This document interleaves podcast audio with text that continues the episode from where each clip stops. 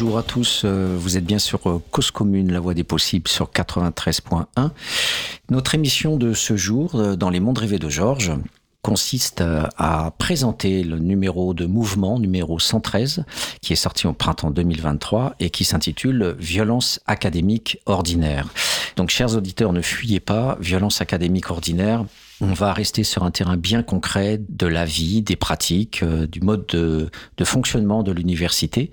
Et ça concerne vos enfants, ça concerne les étudiants euh, qui rentrent à l'université et qui peuvent euh, bien sûr connaître un parcours heureux suivre des études sans souci, mais qui euh, aussi peuvent euh, euh, découvrir un univers avec de la domination, bien sûr, puisque toute, toute organisation est traversée par des mécanismes de domination, mais aussi des choses qu'on n'a pas tellement l'habitude d'entendre et donc bravo en tout cas à Stéphane euh, Lelay et à Aurélie Jantet qui euh, ont dirigé ce numéro et invité euh, une, plus d'une dizaine de, de, de chercheurs à, à, présenter un, un, point de vue, un article sur une de ces dimensions de violence académique.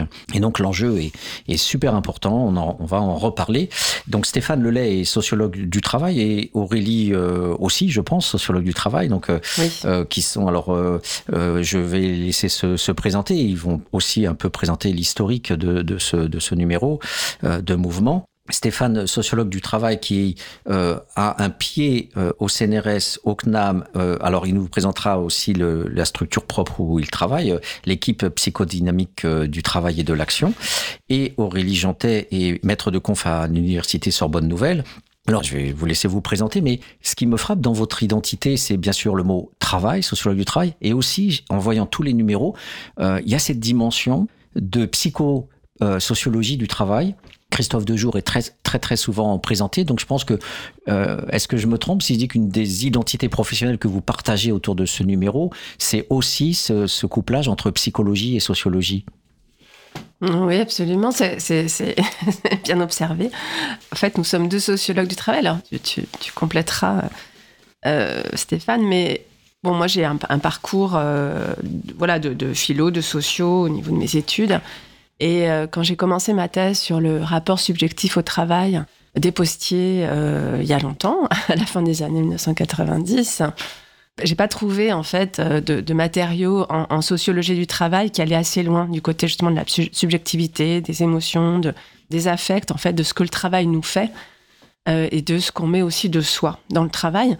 Et donc, c'est vrai que c'est la psychodynamique du travail euh, et les travaux de Christophe Dejour qui, pour moi, ont apporté une réponse. Et donc, je chemine depuis avec aussi enfin, ces, ces, travaux qui, pour moi, sont vraiment une base extrêmement importante euh, et dont, je, me, sers toujours. Et, voilà. Et donc, il, se trouve qu'effectivement, mais c'est un petit peu le hasard parce qu'on était au départ plus nombreux en fait à organiser le colloque euh, qui a été à l'origine euh, de ce numéro. et là, on était avec des sociologues. si, il y, y, a une psychologue du travail aussi, Florence Juste des Prairies. Euh, une anthropologue, Emmanuel Savignac, et un autre sociologue, Pierre Lénel. Donc on était euh, tous les cinq à organiser ce colloque euh, en juin 2022. Et voilà, il se trouve que c'est nous qui avons pris le, relais, on va dire, enfin en tout cas qui avons continué en fait à, relire ces, communications et pour les transformer en articles. Et effectivement, oui, on partage ce, ce regard, je pense, cette sensibilité avec Stéphane, mais je te laisse la parole. Eh ben, en fait, euh, mon histoire commence à peu près au même, euh, au même moment, parce que moi aussi, en, fin des années 90, j'entame une thèse qui est consacrée à la précarisation des classes populaires en France. Et je connais le monde du travail à ce moment-là, parce que je suis pas un... Je viens pas du, milieu académique, je suis, vraiment je suis vraiment extérieur à tout ça. Euh, par contre, j'ai fréquenté le milieu du travail en tant qu'étudiant, enfin, voilà, pour gagner un peu le d'argent et je commence ma thèse en 98 et 98 c'est l'année de sortie d'un livre qui s'appelle Souffrance en France par Christophe Dejour. Et je lis ce bouquin et finalement ça résonne assez fort avec ce que j'ai pu connaître euh, dans des emplois de, à la banque, à la poste, euh, en tant qu'animateur. Et comme en parallèle j'avais lu Castel et, un peu Bourdieu, La misère du monde et euh, Métamorphose de la question sociale, en fait moi tous, tous ces livres-là m'ont permis de mettre des mots sur des dynamiques que j'avais, que j'étais en train d'observer euh, vraiment de visu dans le, dans le monde du travail. Et la, coupure radicale entre sociologie et psychologie, qui est effectuée au niveau de la fac, en raison d'histoires disciplinaires très longues, etc., me paraissait artificielle. Et donc m'a incité à, continuer à creuser bah, l'intérêt pour les, les, travaux de deux jours jusqu'à maintenant, y compris euh, ensuite en intégrant son équipe de recherche euh, aux alentours de 2007, en fait. Ce qui m'a permis de vraiment rentrer là pour le coup, pas d'un point de vue extérieur et uniquement livresque, mais aussi euh, d'un point de vue empirique, réaliser des enquêtes en psychodynamique du travail. Et là, avec la question de la santé, de la santé mentale, qui est en partie dans le, dans le numéro. Et pour rebondir, donc on a après le colloque, en fait, on s'est mis d'accord avec les collègues pour savoir comment on allait pouvoir utiliser euh, certaines des communications. Alors je te coupe mais ce qui serait intéressant de savoir, c'est qu'est-ce qui fait que deux personnes comme vous et d'autres, euh, toi tu bossais sur les postiers, toi tu bosses sur la précarisation euh, des classes populaires. Euh, je peux d'autant plus le dire simplement que moi c'était pareil, hein, j'ai bossé sur les SDF, donc du coup on bosse sur d'autres personnes. Et qu'est-ce qui fait qu'à un moment donné on se dit tiens, on va nous étudier nous-mêmes comme des petites souris de laboratoire et donc, on va se prendre pour objet, et on va notamment se prendre pour objet, mais pas de manière sympathique. On va regarder, entre guillemets, les méchants de notre univers, euh, et donc euh, avec tous les risques euh, qu'il y a, effectivement, à, à, oser quelque part objectiver des collègues en disant, bah, toi, voilà, t'es un dominant, toi, tu peux être violent, etc. Donc, c'était quoi l'idée de se dire, voilà, il faut aller voir notre propre monde Qu'est-ce qui était au, au, à la base, en fait, de l'enjeu d'investir cet univers-là? Il y a tant de violence que ça? Alors, je vais parler pour moi. Euh, si on prétend avoir la légitimité à aller euh, observer sous les tapis dans d'autres milieux professionnels, si on veut être crédible, il faut être à un moment donné en mesure de montrer qu'on est capable aussi de regarder sous ses propres tapis. Sinon, sinon après, c'est un peu simple en fait de, se débarrasser de ces questions-là. Le milieu universitaire est un milieu de travail comme les autres. On travaille. Donc, forcément, si on travaille, comme tu l'as dit tout à l'heure, il y a de la domination. Euh, mais il y a euh, une organisation du travail, il y a des collectifs de travail. Si on reprend les termes de deux jours, forcément à un moment donné, on va tomber sur des stratégies de défense individuelles ou collectives, permettre de travailler. Donc euh, il n'y a, pas de raison objective qu'on n'aille pas à un moment donné s'intéresser à ce qui se passe dans son propre milieu, surtout si on se rappelle que Bourdieu a fait un bouquin qui s'appelle quand même Homo Academicus. Il n'est pas rentré dans le détail de la clinique, mais il a quand même mis en exergue un certain nombre de mécanismes dans le milieu académique. Et puis après, c'est les trajectoires euh, individuelles. C'est quand on est confronté à la, violence ordinaire. Moi, je sais que c'est parce que aussi j'ai fait l'expérience euh, à la première personne de ce type de, de mécanismes qui m'ont incité à bah, peut-être aller regarder un peu plus près pour euh, emmerder un peu les dominants. Donc en fait, tu as vécu directement. C'est pas qu'un intérêt cognitif en disant, euh, voilà, il faut avoir une sorte d'éthique de la recherche. Comme tu dis, regarder sous le tapis, mais voilà, ça participe aussi d'expériences directes. On n'est pas hors de, l'univers en question, euh, en suspension. Après, je pense qu'on est nombreux à avoir vécu des choses euh, en direct, surtout quand on devient doctorant. Hum, je pense qu'effectivement, en fait, c'est quelque chose qu'on sait tous très très bien. Enfin, je veux dire, dès qu'on navigue dans le monde académique, on est euh, forcément euh, à certains stades, parce qu'effectivement, on pourrait parler de rituels. Hein. Enfin, les doctorants, euh, je pense que quand on est doctorant, on, subit des formes de, violence. de, voilà d'une sorte d'autorité de la science qui s'incarne dans des individus généralement statutaires parfois un peu plus souvent masculins âgés.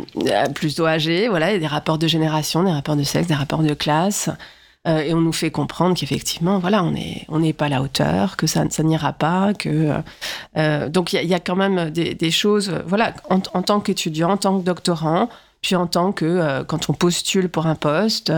il y a des choses très très violentes en fait, hein, effectivement. Donc donc c'est quelque chose qu'on sait tous, dont on parle énormément, de façon très informelle, mais euh, on le partage beaucoup en fait. Et euh, mais il n'y avait pas de travaux qui avaient euh, été vraiment centrés sur cette question-là. mais mais c'est quelque chose dont on souffre tous en fait, donc à des, à des degrés différents. Mais voilà, donc moi c'est vrai que par exemple cette idée-là, elle, était assez ancienne en fait de, de, de, faire une focale sur les violences dans le monde académique. que moi, je, trouve que sur mes recherches, j'ai à un moment donné pu faire une enquête dans un département universitaire. Donc là, bon, c'est pas pas dans le, la revue Mouvement, mais c'est dans dans une autre. en fait, il y a eu deux numéros qui sont sortis sur sur cette question des violences académiques.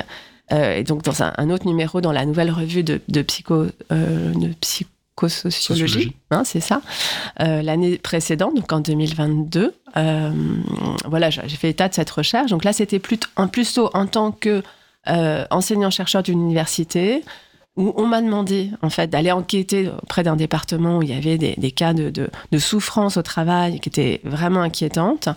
et où là, j'ai commencé effectivement à regarder là du point de vue enfin, en, menant une enquête, euh, d'essayer de, comprendre de façon, de façon plus systématique, en utilisant les outils de la psychodynamique du travail et de la sociologie du travail, pour essayer de rendre compte de euh, bah, comment on en arrive là, en fait, alors que effectivement, bah, on a plutôt des statuts protégés euh, en tant qu'enseignant-chercheur titulaire, voilà, des conditions de travail qui, qui se dégradent certes, mais qui qui sont quand même pas les pires du monde non plus, etc. Comment on en arrive à, ces formes, à ces degrés de souffrance qui là étaient, étaient quand même assez spectaculaires.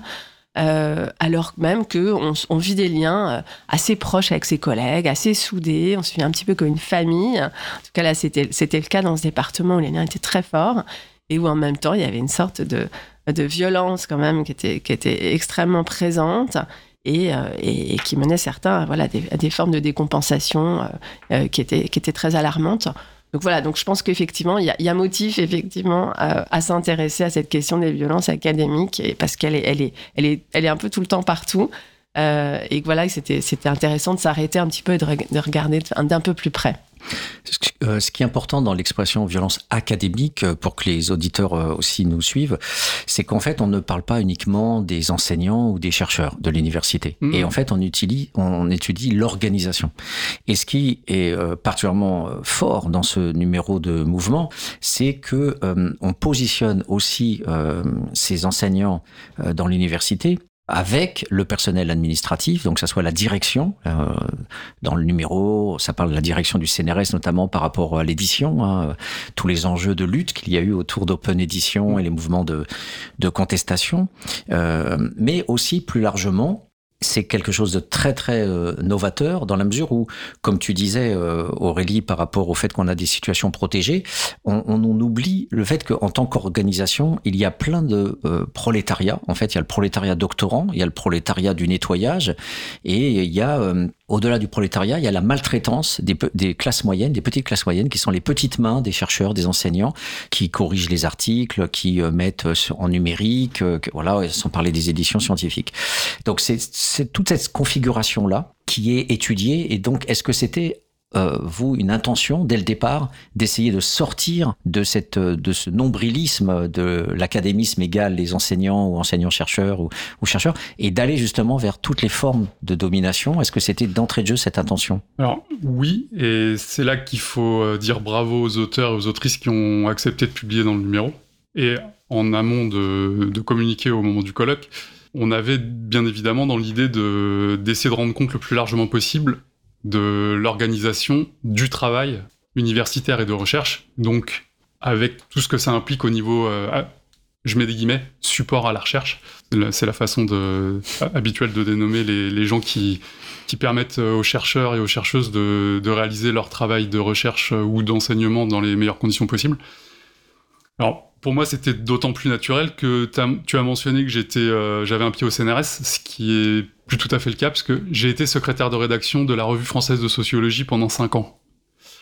Et je me suis intéressé, bien évidemment, au travail des secrétaires de rédaction à ce moment-là, et notamment quand je suis parti après un conflit assez fort avec euh, ma direction de l'époque, des grands sociologues. Hmm. je rigole parce qu'il y en a qui ont fait carrière après, dans, plus dans, à l'extérieur de, de la fac. Et euh, il était euh, bien évidemment impensable de faire un numéro sans, sans mettre en discussion tout ce qui se passe euh, avec bah, les, entre, à nouveau entre guillemets les, les gens qui, qui, sont au support. Et donc là, on a eu, on a eu, bah, il y, a, y, a, le hasard des timings aussi qui fait, qui est plutôt sympa. Il y a Hugo Brett qui à ce moment-là avait réalisé une enquête sur une, une enquête collective sur les les personnels de nettoyage euh, dans des universités. Au départ, ils enfin, leur, euh, leur sujet, c'était pas les violences académiques au, sens, au sens fort du terme, c'était vraiment de, voir notamment, je crois, les, effets du Covid, etc., sur ce type d'activité. Et ça arrive à ce moment-là. Et moi, en parallèle, j'avais mené une enquête collective avec, les éditrices qui ont, rédigé l'article là dans le numéro. Une enquête collective en psychodynamique du travail. Puisque le, le finalement, le, ce métier-là était assez peu connu. Et à l'issue de l'enquête, elles se sont saisies du rapport d'enquête pour, en faire un, pour en faire un article. Et, euh, et je suis content de dire qu'au niveau des statistiques, même si j'aime pas trop le, le côté statistique, mais c'est leur article qui a été le plus téléchargé du numéro, en fait. Ce qui montre un intérêt du, public de, sur la, plateforme Kern, montre un intérêt du public pour ce type de, justement, de thématique, de témoignage, qui, n'est pas qu'un témoignage euh, à chaud, mais qui est euh, issu d'une enquête, avec le recul, avec une reprise en écriture, etc. Enfin, et pour la première fois, des petites mains, qui sont bien, bien évidemment beaucoup plus que ça, hein, euh, l'article le montre, prennent la parole collectivement, mais en affirmant clairement une position, en, expliquant ce qu'elles vivent, en, même en faisant des propositions de, potentiellement de, de discussion avec les instances, puisqu'il y a des gros débats, il y a des, gros, il y a des grosses tensions autour de, de l'édition ouverte. Et donc elles prennent position publiquement. Et l'enquête en psychodynamique a aidé à ça. C'est ça qui est aussi intéressant le rapport à l'action euh, est modifié dans, potentiellement dans, avec, grâce à des recherches. Pour notre travail de chercheur, euh, un tel débouché, il est, il est extrêmement stimulant, parce qu'en fait, on n'en reste pas à une discussion entre chercheurs, mais ça va, ensuite, ça va plus loin, ça débouche sur euh, des discussions au niveau de l'espace public. Mmh. Et Aurélie, est-ce que tu as, en lisant justement ce, papier, euh, nous aussi, sur euh, tension éditoriale en contexte de sciences ouvertes, est-ce que tu t'es retrouvé aussi dans, cette position qui nous met en accusation, quelque part, de, maltraitance à, l'égard de, ceux qui euh, valorisent nos articles, nos livres Est-ce que tu as connu justement dans, dans, dans, dans à la Sorbonne, à Paris 3, des, des, pratiques qui allaient justement euh, en convergence par rapport à ce, à ce type d'analyse euh, qui, qui montre euh, qu'effectivement, notamment, et je pense au charisme, les effets du charisme, ceux qui nous aident à, à, mettre en forme les papiers, eh bien les, les mandarins, les grands professeurs ne supportent pas des remises en question sur des formes d'écriture de papier, etc. Est-ce que, est -ce que ça, fait, ça fait sens par rapport à toi, ta, ta, ta vie scientifique?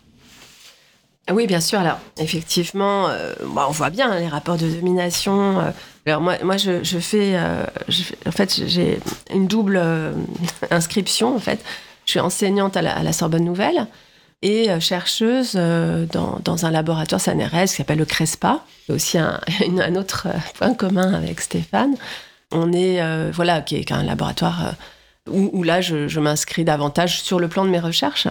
Donc effectivement, oui, bah ça, euh, comme je le disais tout à l'heure, on, voit euh, quand on travaille au quotidien, euh, que ce soit dans un laboratoire, dans un département universitaire, dans une université, dans des instances aussi académiques, à quel point effectivement les, rapports de domination, les rapports sociaux sont, prégnants où effectivement, ben voilà, les chercheurs titulaires, professeurs ou directeurs de recherche sont, sont pas toujours très ouverts à la critique, alors qu'on en fait, ça fait partie de notre métier, en fait, hein, de se critiquer les uns les autres, en fait, euh, en permanence. Donc euh, voilà, mais on voit bien que euh, on peut pas s'adresser de la même façon aux uns aux autres, que c'est c'est pas admis ou facilement ou pas. Enfin voilà, qu'il y, a des évidemment la prégnance du statut est importante. Et puis on, voit effectivement certains qui se permettent des attitudes envers les secrétaires, notamment, qui est, qui, est, extrêmement avec beaucoup de mépris de classe en fait, hein, euh, et de euh, rapports de subordination, de rapports euh, hiérarchiques en fait, là où effectivement il y a de la coopération et bah, moi j'ai tout à fait conscience qu'on serait rien hein, si on n'avait pas les secrétaires, la pédagogique. Moi je sais au département où j'enseigne qui, est dont le travail est extra, enfin, je dirais essentiel. on pourrait pas enseigner, on pourrait euh, sans, elle. Et voilà, et sur le, sur, le, sur le plan de la recherche, bon, moi aussi j'ai euh, j'ai fait partie euh, du, comité de rédaction de. Je fais toujours partie de la revue Travailler et j'ai été rédactrice en chef de la, avec Isabelle Gernet cette revue pendant, pendant deux ans.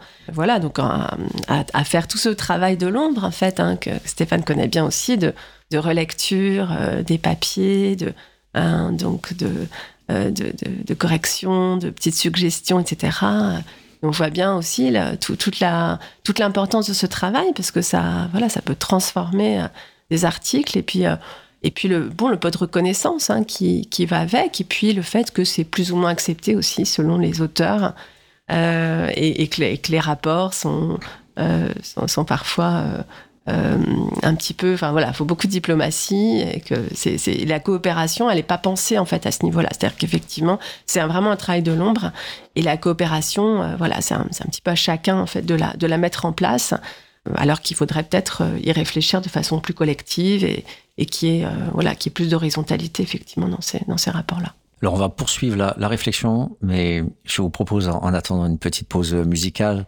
avec euh, Molodoy, euh, la complainte des ouvriers. À tout de suite.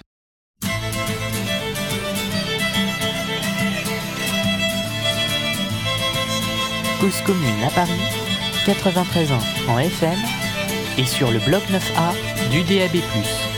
Ils marchent ensemble sans se séparer. L'union fait la force chez les ouvriers sur tous les chantiers, le cœur plein d'espoir, l'espoir de changer cette société.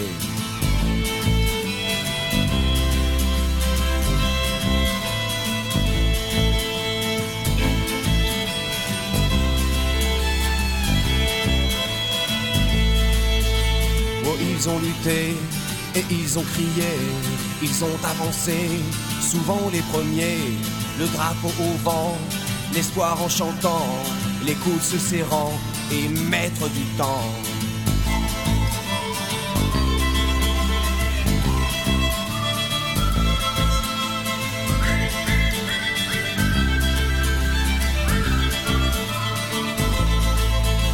Oh, ils ont crié solidarité de toute leur cité jusqu'à l'Elysée Stop à la machine, on veut travailler. Personne ne les a vraiment écoutés.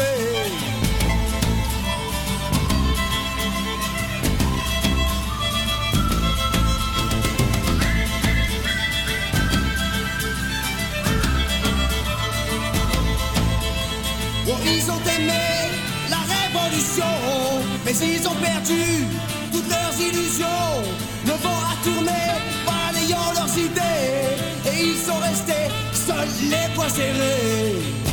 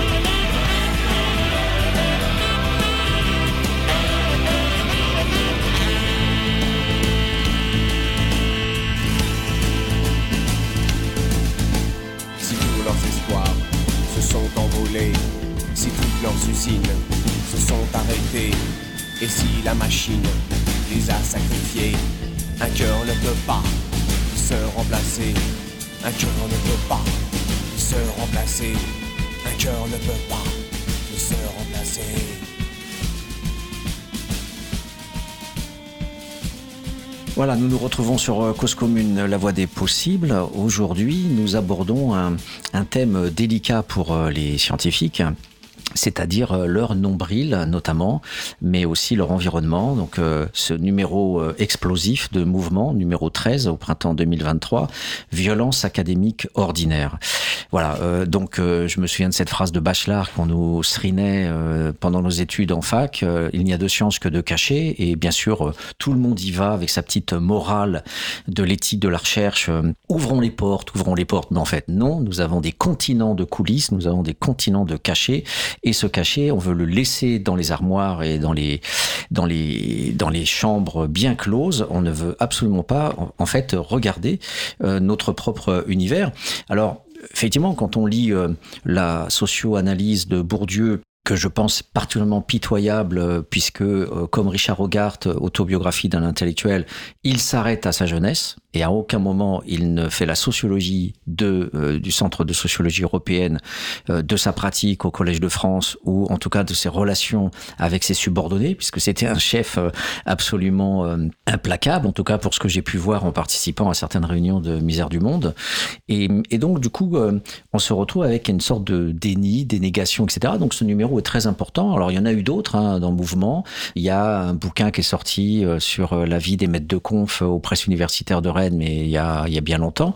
Mais cette clinique qui est proposée dans le numéro est très intéressante parce que justement, on rentre cette fois-ci concrètement en pratique, on rentre à petits pas dans les différents univers. Et pour poursuivre la réflexion, euh, ce qui me frappe aussi euh, dans les analyses que, qui sont proposées dans les numéros, c'est que, notamment sur ce papier, sur euh, euh ce qu'on appelle les supports de la recherche, donc déjà la désubjectivation, qui est un concept clé de votre numéro, on le voit bien, hein, support à la recherche, ou entre guillemets petite main, c'est que en fait, euh, l'invisibilisation, elle participe, comme tu disais Aurélie, du fait qu'on n'est pas ouvert à la critique, euh, un mépris de classe, mais aussi une forme d'invisibilisation dans le fait que, comme le dit très bien l'article, euh, il y a de plus en plus de boulot à faire euh, de leur côté avec une précarisation de plus en plus forte. Donc en fait, on charge la barque. Euh, les, mandarins, les fonctionnaires de la direction du CNRS qui tiennent toutes ces institutions, tous ces dispositifs numériques et, et, les, et, les, organisations, eh bien poussent, poussent, poussent pour qu'il y ait de plus en plus de boulot. Et de l'autre côté, en fait, il y a le néolibéralisme qui frappe à fond, avec notamment la précarisation. Donc ça aussi, c'est une dimension qui est bien marquée dans le dans le Et ce qui me frappe moi à titre personnel, c'est justement cette invisibilisation. C'est-à-dire qu'en fait, on, ne lutte pas aux côtés de ces gens-là pour dire non, euh, on ne peut pas leur donner ce travail-là, nous, en tant que scientifiques, nous protéger, nous statutaires, quelque part euh, un peu euh, la fleur au fusil, on est chez nous, écrire nos papiers, et puis de l'autre côté, on a des gens qui souffrent, et donc c'est le numéro qui en parle très bien, grosse souffrance, parce que justement, eux sont sous pression en permanence pour arriver à faire leur boulot dans des conditions de travail qui sont déplorables. Donc je pense que ça aussi, c'est un des enjeux très importants de ce numéro. En fait, on a essayé de, de tenir le, fil assez compliqué à tenir euh, entre une, analyse critique du monde académique, du champ académique tel qu'il euh, se constitue lui-même, en dehors de l'influence néolibérale, puisque le néolibéralisme n'est qu'une étape euh, économique et politique qui a touché un champ qui existe depuis bien plus longtemps et qui fonctionnait déjà avec le mandarinat, avec des rapports de domination extrêmement forts, etc. On, a, essayé de, donc de rendre compte de, on pourrait dire, de logique finalement intrinsèque au champ, avec quand même pas mal de déficits de coopération, il faut bien le dire, entre d'un côté les chercheurs et de l'autre côté la grande catégorie des, ITA, hein, des, des ingénieurs, techniciens administratifs, comme on les nomme au CNRS. Et il est Enfin, c'est difficile de généraliser, mais il est probable que dans beaucoup d'endroits, la question de la coopération entre les différents, euh, bah, les différents travailleurs, quel que soit leur statut et quelle que soit leur, euh, leur profession, ne soit pas réellement pensée. C'est-à-dire que, en gros, vous avez les supports qui sont au service de chercheurs, enseignants-chercheurs. Et on, pense ça plutôt euh, sous forme de, ouais, de, de relations de alors, relation de service, c'est une mauvaise, mauvaise expression, mais on les met au service d'eux et ce n'est pas une coopération horizontale, vraiment, où euh, on mettrait en discussion, ok, on a une œuvre commune ou pas? Faire la science, ça veut dire quoi? Ça passe par quoi? Euh, Ça passe par faire des manips euh, en labo, par exemple. Donc qu'est-ce que ça veut dire? C'est le chercheur qui fait faire les manips au labo ou c'est le technicien qui les surveille le soir, la nuit? Qu'est-ce qui est vraiment discuté de tout ça? Enfin, moi, je sais qu'il y a dans les, sciences euh, biologiques, euh, pour avoir un, bon, pote qui, est maître de conf maintenant euh, et qui expliquait un peu comment lui, quand il était en doctorat et en post-doctorat, finalement, il y, avait beaucoup d'interrelations entre les, doctorants et les, jeunes docteurs avec les techniciens, parfois plus qu'avec les chercheurs. Parce qu'en fait, c'était les techniciens qui contribuaient à, s'assurer que les manips, elles étaient, elles étaient bien faites par les, par les doctorants. Et ça, c'est une vraie coopération. Est-ce que c'est pensé ou pas? Je pense que non. Et si c'était pensé, ça, inciterait chacun à peut-être à redescendre un peu, euh, à, garder son calme, à souffler trois secondes, à avoir la tête qui désenfle un petit peu, et à... ok, on a une œuvre commune, comment on s'y prend? Chacun a des habiletés particulières, chacun a des, aussi à des attentes pardon, particulières, puisque bien évidemment, un, enseignant-chercheur, il va devoir, euh, in fine, publier, euh, communiquer, alors que le technicien, n'attendra pas ça de lui au niveau institutionnel. Mais comment on fait pour, pour discuter de tout ça Des intérêts qui sont finalement des intérêts de métier qui sont divergents, parfois qui peuvent être euh, conflictuels, dans le cas d'une éditrice avec un un rédacteur d'articles, si le travail de l'éditrice apparaît de manière trop marquée, bah effectivement, ça va renvoyer à l'auteur qu'il écrit peut-être pas si bien que ça. Et franchement, que ce soit la revue Travail, parce que moi aussi je fais partie du, du, du comité de lecture de la revue Travailler, que ce soit la revue Travailler, la revue Mouvement ou la revue française de sociologie. Donc ça fait quand même maintenant euh, une vingtaine d'années que je, je connais le milieu éditorial à côté du champ académique ou dans le champ académique. Et il y a plein de chercheurs et de chercheuses. Si on, si on donnait la V1 à lire, il y aurait de grosses surprises. Franchement, des trucs assez comiques. Et euh, mais ça permettrait aussi de dire, vas-y, calme-toi. Enfin, c'est bon, c'est pas, et c'est pas grave. C'est un métier qui s'apprend d'écrire, de réécrire. C'est un boulot.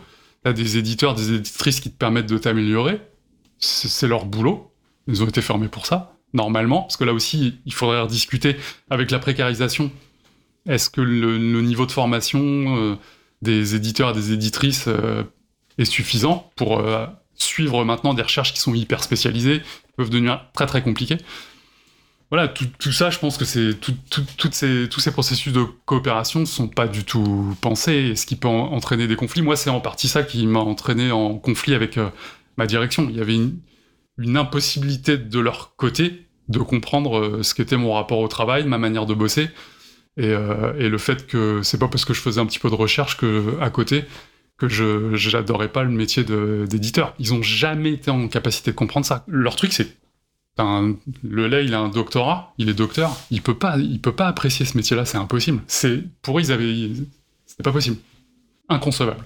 Mais ça me paraît aberrant. Qu'est-ce qui... Alors que tu es docteur, que tu as reconnu même statutairement comme étant compétent pour euh, lire des articles scientifiques, ça vient d'où cet obstacle à, à, ta capacité de pouvoir relire et, être une base d'appui pour d'autres? Pour, ben, après, il y a peut-être la, projection de ces gens-là, c'est-à-dire que eux sont des chercheurs, eux, leur, euh, leur plus grand désir, c'était peut-être le, le, jugement de beauté de la part de ce que De Jour appelle le jugement de beauté, c'est-à-dire la reconnaissance de ses pairs de la qualité de son travail.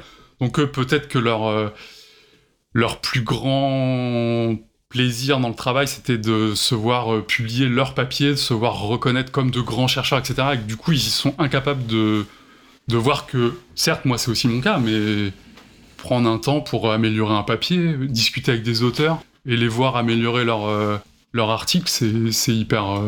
bon, déjà, on apprend des trucs, et puis, et puis c'est hyper intéressant de voir un auteur ou une autrice se remettre au boulot, euh, améliorer le, style, euh, améliorer la démonstration. Enfin, tous ces trucs-là, c'est. Moi, je trouve ça euh, super intéressant. Quand on le fait pour moi, en tant que chercheur, moi j'aime bien. Alors qu'est-ce qui fait Mm, d'après mm, toi ce déni du care? C'est-à-dire c'est- c'est cette impossibilité de voir que le care relationnel, le- le- le- la- l'intention éthique et morale de faire bien son boulot en accompagnant un chercheur euh, pour que son papier soit mieux rédigé, qu'est-ce qui fait que, euh, qu'est-ce que t'en penses Aurélie? Qu'est-ce qui fait qu'il y a cet obstacle à, est-ce que c'est purement statutaire? C'est quoi ce petit docteur qui viendrait m'invalider Moi? Est-ce que c'est un narcissisme professionnel qui, qui vient de la formation bureaucratique des enseignants-chercheurs et des chercheurs en France? Ou est-ce que ce sont euh, des, des logiques euh, peut-être d'équipe, des logiques de certains labos? Euh, Comment toi tu le vis? moi aussi, c'est un travail que j'aime beaucoup faire, en fait, ce travail de care, ce travail de l'ombre. Euh, mais c'est vrai que c'est quelque chose qu'on peut pas tellement dire dans notre milieu. Mm. C'est pas, pas quelque chose qu'on peut partager facilement. C'est un travail qui est déconsidéré, mais moi, je pense que c'est juste une logique professionnelle. C'est-à-dire, on, on sait bien, il y a la sociologie des professions montre bien aussi qu'il y a des valeurs, qui sont- il y a, il y a une image du métier. euh, qui est défendue euh, et effectivement bah, c'est celle de la création aussi hein. je veux dire le, le, fait d'être auteur et du coup bah, c'est entretenir cette illusion qu'effectivement euh, on est auteur tout seul hein. en fait on est on est on signe hein. et donc il y a une individualisation euh, du travail c'est comme le voilà c'est le chercheur génial Eureka j'ai trouvé tout seul euh, dans dans voilà c'est c'est l'auteur qui va signer euh, et qui va revendiquer effectivement d'avoir écrit euh, chaque ligne, chaque mot, alors que c'est pas forcément vrai. Ça se passe pas comme ça. Euh, Forcément, non, c'est c'est pas du tout vrai. c'est jamais vrai. C'est jamais vrai. Jamais. Voilà. Et donc il y a effectivement ce mythe en fait, hein, cette construction identitaire du métier de chercheur qui va aussi avec le métier d'enseignant, puisque c'est souvent couplé en fait. Hein, c'est c'est- ces deux métiers qui s'articulent, hein, pas nécessairement, mais en, général, euh, les enseignants sont aussi des, à la fac sont aussi des chercheurs. Donc il y a voilà, il y a cette euh, cette personnalisation en fait, cette individualisation et donc cette importance des égaux hein, dans le milieu qui est qui est extrêmement prégnante.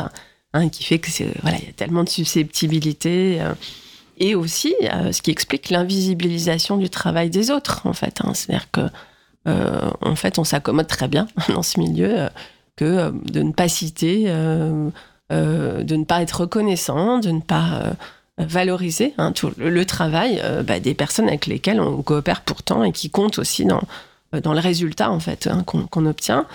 Euh, donc il y a, aussi ce consentement, cette complicité euh, avec l'invisibilisation d'une part du travail et donc avec la précarisation aussi. Et, et cette précarisation, euh, voilà, elle n'est pas voulue hein, par, le milieu.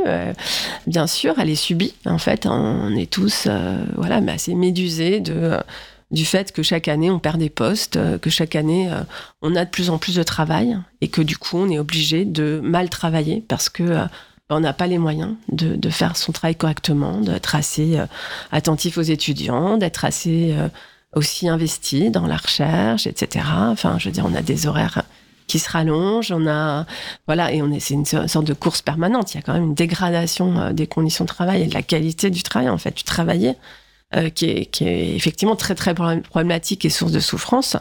Donc on subit cette voilà, le fait qu'il y ait moins de moyens, euh, qu'il y ait aussi des collègues euh, qui sont précaires euh, et pour lesquels c'est difficile, évidemment, de, de, joindre les deux bouts, de, de, de, de devoir travailler sur, sur, dans des petits contrats, donc de, sauter d'un sujet à un autre, enfin, etc. Et, mais ça génère aussi d'autres formes de violence qui est celle de devoir aussi rentrer dans des jeux de pouvoir pour essayer de placer des personnes, des, docteurs, des, doctorants, etc., euh, sur des postes, que ce soit des postes, des, bourses, que ce soit des, postes de titulaires. Et, donc là aussi, on voit une très très grande violence chez les, les professeurs d'université, euh, notamment les directeurs de recherche, pour euh, essayer de caser ses pions en fait, hein, et de se tirer dans les pattes, de tirer la couverture à soi, etc.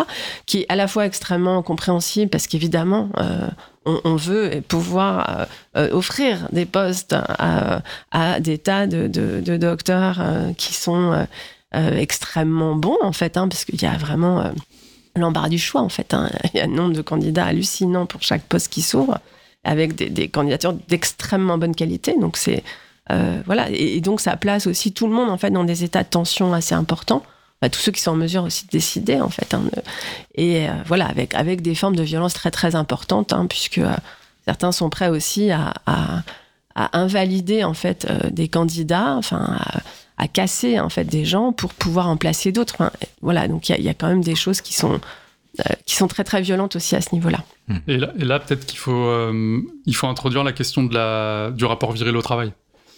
Sachant que euh, ça permet à la fois de comprendre l'évacuation du care, puisque généralement, les, les, fonctions de support, sont, notamment dans l'édition, sont occupées par euh, des femmes. Hmm. Et donc le care est naturellement dévolu aux femmes, puisqu'elles en ont toutes les qualités, c'est bien connu, de façon innée. Euh, il y a donc il y a, cette euh, il y a cette déqualification du, du travail de, de en, raison de, dynamiques euh, liées au genre. Et là, ce qui est intéressant, c'est de, quand, on est dans la, vie d'une revue, on le voit, ça peut être aussi bien des hommes que des femmes, des, des chercheurs ou des chercheuses, qui sont extrêmement désagréables avec des secrétaires de rédaction c'est pas uniquement réservé aux hommes. Mais il y a un côté où il faut affirmer de manière assez brutale, euh, plus ou moins brutale, disons, euh, le fait que toi, tu es là pour faire ce qu'on te dit, tu, ne vas pas intervenir sur. Euh, tu prétends intervenir sur la qualité de mon papier. Alors si en plus tu prétends. par l'intervention sur le papier, faire de la participer à la recherche. Alors là, mais, qui es-tu? Euh, Donc il y a, un rapport comme ça assez viril dans ce milieu-là, qui est lié au fait que, justement, comme on doit aussi euh, finalement euh, reproduire dans le champ ses positions institutionnelles, intellectuelles, parce que sinon, bah, c'est les opposants théoriques ou les opposants politiques qui vont potentiellement devenir dominants dans le champ et nous évacuer.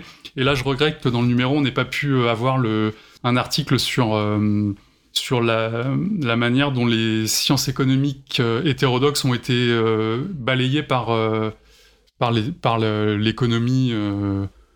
pour le dire vite, néolibérale en fait. Il y a un, auteur qui avait, participé au colloque qui avait bien montré la façon dont justement la violence se jouait aussi au niveau disciplinaire, avec des saloperies bien évidemment faites par des individus. Mais c'était pour pour réaffirmer euh, la puissance dans le champ d'un postulat ou d'une école, etc., en évacuant les, adversaires, en fait. Et clairement, la, violence qu'il y a dans les recrutements, où on va essayer de placer euh, bah, son, doctorant, j'allais dire son poulain, c'est horrible, son, doctorant, son, oui, son doctorant à un poste de maître de conf, c'est aussi pour assurer sa propre position institutionnelle en tant que professeur et à s'entourer de, gens proches avec qui on va pouvoir faire un, cheminement au moins pendant un temps, de manière à bah, euh, soit sa pensée, soit euh, la pensée dans laquelle on s'est inscrit. Et là, on a plein de plein d'exemples. Enfin, en gros, dès qu'il y a un auteur qui a une, visibilité dans un champ, que ce soit Bourdieu, que ce soit De Jour, que ce soit n'importe qui, en fait, dès qu'il y a un auteur qui est assez important, qui, qui commence à faire école, en tout cas, il va y avoir des, des, enjeux collectifs, des enjeux de lutte face à d'autres. Euh, un exemple, c'est deux jours et enfin Christophe Dejour, Yves Clos, par exemple, euh, clinique du, travail ou psychodynamique du travail et clinique de l'activité. On sait très bien qu'au CNAM, il y a eu des il y a eu des conflits assez forts qui ne sont pas des conflits de personnes, qui sont des conflits parce que euh, au, niveau, au, niveau alors politique, mais au niveau théorique, c'est pas du tout la même chose. Hmm.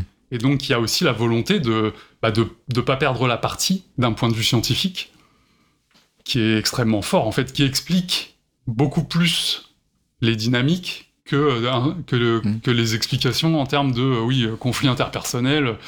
Même l'ego a bien évidemment son importance. On a, on a tous un narcissisme. Le travail sert notamment à l'étayer. Et donc, quand on commence à, à être déstabilisé au niveau du travail, bah, c'est toute notre personnalité, c'est toute notre identité qui vacille. Donc, euh... Et tu parles quand même d'une économie politique euh, aussi, de la théorie. C'est-à-dire que euh, quand tu prends les économistes néolibéraux, derrière, ils ont le capital, ils ont Ah oui. l'État, ils ont les entreprises, ils ont les contrats de recherche privée, les appels d'offres, etc. Donc, euh, il y a bien une lutte politique, Ouais. une économie Ouais, politique de la théorie. C'est-à-dire que la théorie elle-même est politique. C'est-à-dire que si je reprends bien sûr euh, Paul Nizan euh, et les premiers travaux euh, sur les intellectuels organiques de Gramsci, on, on a oublié aussi ces travaux-là. C'est-à-dire que euh, il y a la fois tout le corps professoral pour aller vite qui est complice, au sens de Paul Nizan, de laisser les, les ouvriers prolétaires nettoyer leurs bureaux, etc., dans une division du travail où on s'en fout carrément et ils peuvent être... L'article sur les, les, les précaires du nettoyage est hallucinant, avec euh, toutes les maltraitances imaginables. Il faut absolument lire ce papier-là. Il est, Ouais. il est mais délirant sur euh, tout ce qu'on pourrait énumérer de, de non-droits, finalement, est présent dans, dans leur traitement. Donc on pourra euh, bien sûr en les lister, mais voilà, les, les auditeurs euh, pourront lire le, le numéro de mouvement. euh, Il est, il est en ligne parce qu'il est téléchargeable. N'importe Oui, qui oui. peut le télécharger. Mais au-delà de cette complicité organisationnelle de tout le monde à l'égard des petites mains entre guillemets ou des, des de ceux qui sont dans le care relationnel de- des papiers ou les prolétaires du nettoyage, il y a aussi dans le papier, parce que moi je suis plutôt côté Paul Nizan euh, et, et, et Gramsci sur euh, euh, la, la théorie qui est traversée par des luttes politiques. Et donc euh, des sociologues de droite, des intellectuels de droite, euh, qui sont totalement passés sous silence aussi dans notre analyse, euh, comme si c'était des combats théoriques, alors que les combats théoriques renvoient d'un côté avec Michel Crozier qui va travailler sur les ouvriers qui ont du pouvoir dans l'entreprise, et de l'autre côté, pour aller vite, des sociologues critiques engagés qui vont plutôt sur les pour protéger les dominés, etc. Donc on est de part en part politique dans nos théories et dans nos investissements. Donc ce que tu dis sur euh, le, les luttes entre économistes, on, on se cache derrière souvent des, des, des aspects dits théoriques pour en fait voir que dans cette université, la lutte qu'il y a, notamment au niveau du néolibéralisme, qui est très, enfin, qui est un thème majeur de, de ce numéro aussi, Mhm. euh, à côté des violences proprement organisationnelles du champ académique, hein, il y a ces deux grosses mamelles hein, qui, qui, et puis je- j'en rajouterai une troisième, c'est le niveau singulier, les prédateurs, qui sont eux, euh, indépendamment des, du néolibéralisme ou autre, ce- en termes individuels, ce sont effectivement les, les prédateurs euh, qui, notamment sur les violences sexuelles et sexistes, qui sont bien documentés aussi dans ce numéro mouvement. Il y a au moins trois, papiers euh, dessus. Euh, voilà, euh, permet de, voir un peu notre cachet et nos, coulisses.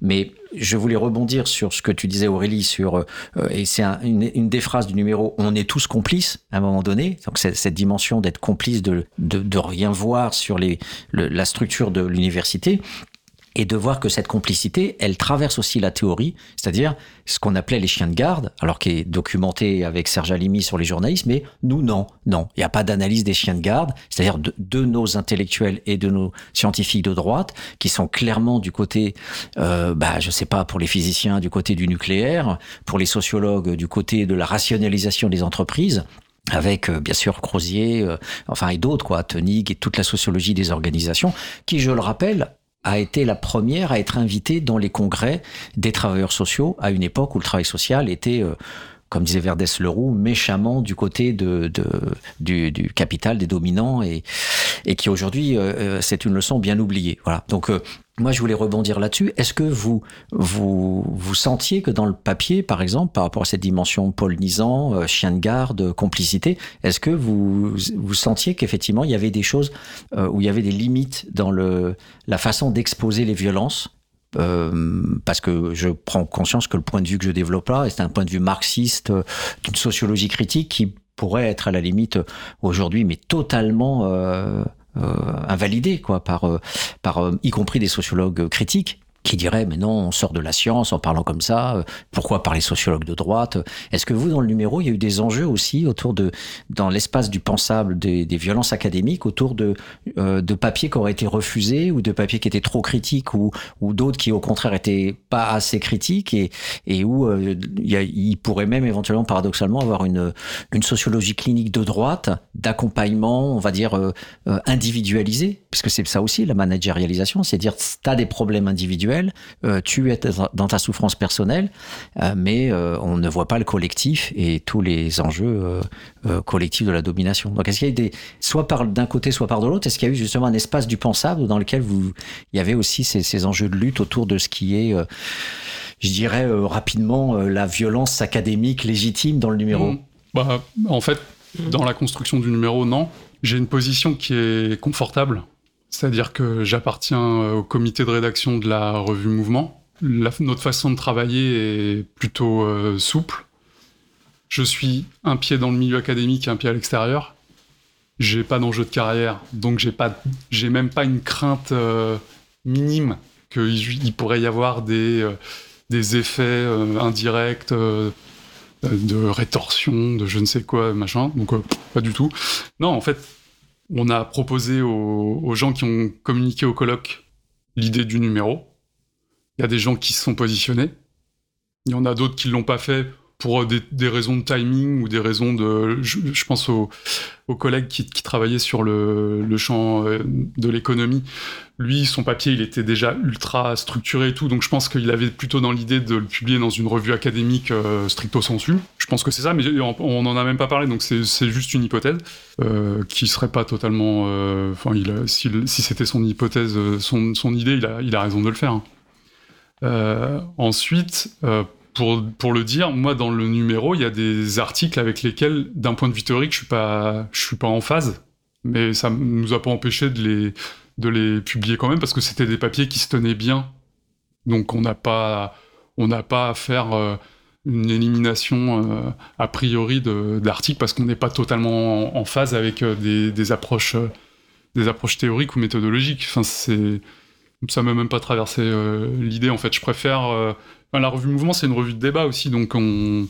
c'est aussi la chance d'avoir une revue comme ça, c'est qu'on peut se permettre d'avoir des, papiers qui sont... Alors, on va pas faire intervenir euh, des gars du MEDEF pour nous expliquer la, qualité de vie au travail à la fac, hein, ou le bonheur au travail à la fac. Ça, c'était bien évidemment hors de question. On reste dans un arc politique plutôt à gauche, gauche critique, avec une certaine diversité. Euh, voilà. Après, sur... Euh, sur la dimension politique que tu mentionnais, il faut bien voir que à certains endroits du champ académique, des gens qui se présentent comme de gauche, publiquement, sont des vrais salopards euh, dans le travail. Hein, et se comporteraient comme des sociologues de droite. Donc, je serais un peu moins affirmatif, c'est-à-dire que il y a des fois les choses sont pas si claires que ça dans les comportements dans le travail. Hmm. Et là, c'est pour ça que tout à l'heure j'ai insisté là-dessus. C'est la question de la coopération. On peut très bien signer des, tribunes, des tribunes dans le monde pour euh, telle ou telle cause, et le lendemain, quand on est retourné dans sa fac, se comporter de manière absolument odieuse avec euh, une secrétaire ou avec euh, ou avec je sais pas quoi un technicien ou machin ou bidule et le faire de manière répétée pas uniquement parce qu'on est on s'est levé du mauvais pied donc je, ça, il y, a vraiment la, question de la coopération, la question de l'œuvre commune est extrêmement importante, il me semble, pour comprendre au niveau organisationnel comment ça se passe. Au-delà de, euh, questions purement politiques qui, bien évidemment, vont euh, potentiellement à certains moments interférer. Voilà. Je ne peux que, que abonder dans ton sens par rapport aux coulisses dont j'ai été témoin par rapport à des doctorants qui ont été pillés, parce que ça c'est un thème important, euh, le pillage du travail des... des... Plagiat. Voilà, alors le, le oui, le, le, plagiat ou, le vol. ou le fait de travailler en collectif et, et, finalement le mandarin va prendre le travail euh, au doctorant ou, ou, ou à un subordonné et, et, et donc euh, c'est particulièrement bien développé dans, dans le numéro, cette dimension d'une culture du déni, finalement, de la dénégation plutôt. On va reconstruire ce pillage, ce vol par les mandarins dans des travaux collectifs en disant euh, je travaille pour la collectivité, je travaille pour la science, je suis désintéressé, c'est la logique du don. Euh, ou bien, euh, dans le papier, il y a aussi la logique de la carrière individuelle. Je ferme ma gueule, j'encaisse, et puis je vais essayer d'être plus fort que les copains d'à côté qui sont aussi broyés en, dans une logique de bougisme, hein, en reprenant deux jours. Donc c'est abominable quand on lit ça, que les auditeurs puissent comprendre que l'université, c'est aussi ça. C'est pas que ça. Tout le monde ne fait pas ça à l'université, mais il y en a beaucoup qui font ça. J'ai des noms, j'ai des noms que je peux pas dire parce qu'on a toujours peur de la diffamation. Mais comme tu dis, des gens qui se targuent d'être de gauche et qui font des tribunes dans le monde, qui sont des gens qui peuvent être au Collège de France, directeurs d'études ou professeurs, et qui, euh, voilà, ont euh, systématiquement euh, pillé dans leurs différents livres. Alors il suffit de voir les, thèmes très différents qu'il peut y avoir chez certains auteurs pour savoir qu'effectivement ils n'ont pas pu à ce point être diversifiés dans leurs travaux, voilà, et, qui ont des, très bonnes réputations dans l'espace public, alors que effectivement ce sont, comme tu dis, des vrais salauds au sens sartrien aussi, ou au sens de Paul Nizan, hein, voilà, des alors qu'ils sont pas des chiens de garde au niveau du capital, mais qui sont des chiens de garde finalement d'une organisation maltraitante. En fait, ils reproduisent les logiques mandarinales et, dans le silence et la complicité, une fois de plus, de, nous, quoi. Finalement. Et, c'est là, euh, c'est pour ça que c'est c'est pas évident de tenir les deux films, mais le monde le monde euh, académique ancien, enfin l'histoire du monde académique, euh, je pense, est parsemée de ces de ces rapports de oui, de, vol, de pillage de travaux de ses, élèves. Mais avec la néolibéralisation du champ académique, le fait que la question des, carrières individuelles ait pris une importance euh, peut-être encore plus forte maintenant, puisque il faut aller chercher de l'argent maintenant. Avant, on pouvait avoir les moyens qui étaient, euh, euh, distribués dans les, dans les universités, donc les luttes à la rigueur pouvaient avoir lieu au sein de l'université à partir d'un budget qui était donné ce qui donnait sans doute des choses pas très sympathiques. Mais là, maintenant, il faut en plus aller chercher l'argent à l'extérieur, ce qui renforce finalement les, logiques de, concurrence, euh, les logiques de marchandisation, etc. Donc là, on a, l'effet vraiment de, bah, du, pour le coup, du néolibéralisme comme euh, théorie économique et euh, comme programme politique, qui vient ajouter au fonctionnement qui était déjà sans doute pas très sympathique du, du monde euh, mandarinal euh, bah, classique. Hmm. on, va, on va revenir dans quelques instants sur ce néolibéralisme parce qu'il faut qu'on soit très concret et qu'on donne à voir effectivement euh, toutes ces violences néolibérales concrètement dans le travail universitaire, tout ce que ça implique avec la, les, les différentes lois qui, qui, sont, qui ont été votées. LRU et les autres euh, qu'on présentera euh, surtout dans leur déclinaison pratique parce que la loi en tant que telle euh, voilà elle nous sert pas trop en absolu mais c'est voilà tout, tout ce qui se passe en termes effectivement de de, de précarisation de souffrance au travail dans les différents numéros différents articles qui sont proposés dans, dans le numéro. Voilà donc une petite pause musicale avec les têtes raides et on se retrouve dans quelques minutes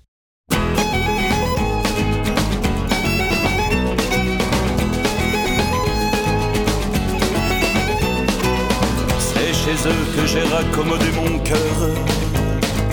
C'est chez toi qu'on dit rien, mais que la nuit est si blonde. Je reverrai tes yeux dans les couloirs de mes rêves. Qu'un souffle les enlève, j'éventrerai les cieux. En juillet 69, on dépucelait la blonde. Puis en 68, on a refait le monde. On brûle bien des vierges, va-t'en savoir pourquoi on consume des cierges, ça calme nos effrois. C'est eux qui me l'ont dit, de remplir nos galoches, de charger nos fusils, de pierres et de brioches, vite dépêche-toi. J'entends la ferraille des soldats.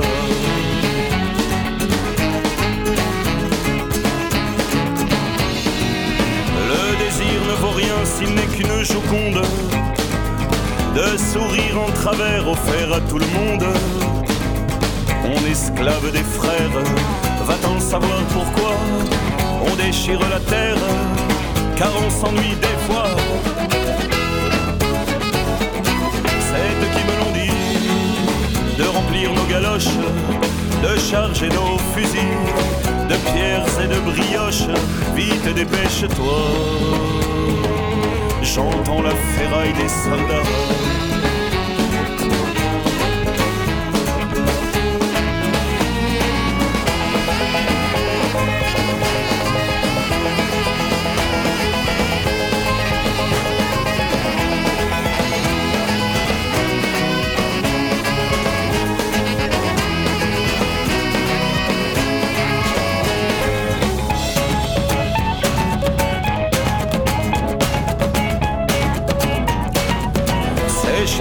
J'ai raccommodé mon cœur. C'est chez toi qu'on dit rien, mais que la nuit est si blonde. Je reverrai tes yeux dans les couloirs de mes rêves.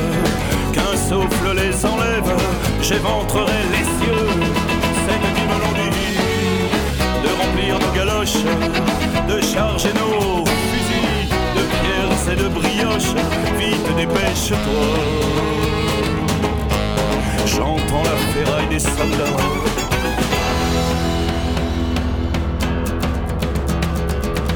Un soleil qui s'éteint, c'est une mer qui s'étire, un enfant qui nous vient, c'est une mort à venir. Puis toujours ce temps qui nous porte, c'est pas nous qu'on choisit, nous on s'emporte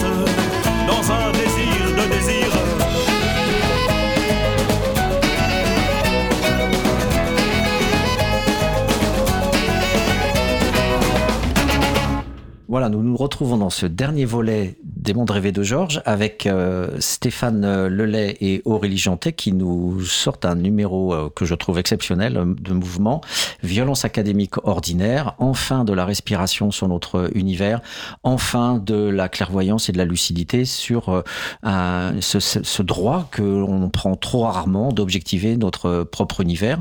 Et, et, donc on parlait du néolibéralisme, donc euh, Aurélie, euh, donc euh, par rapport aux violences néolibérales euh, aujourd'hui dans l'université euh, alors oui, alors moi je, voulais aussi re rebondir un petit peu euh, sur ce que, ce que tu disais sur le, euh, effectivement la, la, la, couleur, on va dire un peu politique quoi, du numéro.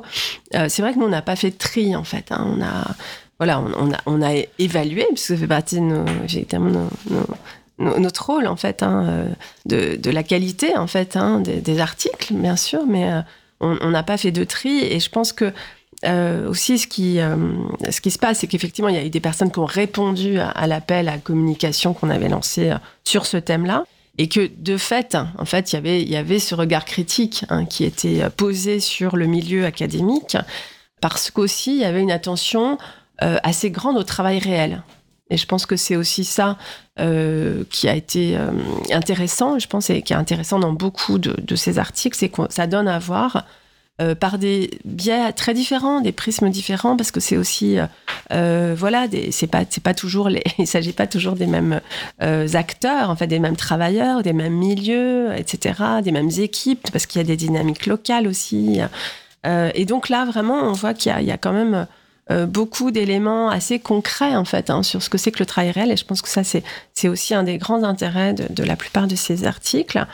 Et voilà, et moi, c'est vrai que tu, tu parlais de, euh, euh, de, la façon dont il euh, y, a, y, a, une sorte de, euh, de, de complicité, en fait, hein, de la part du milieu.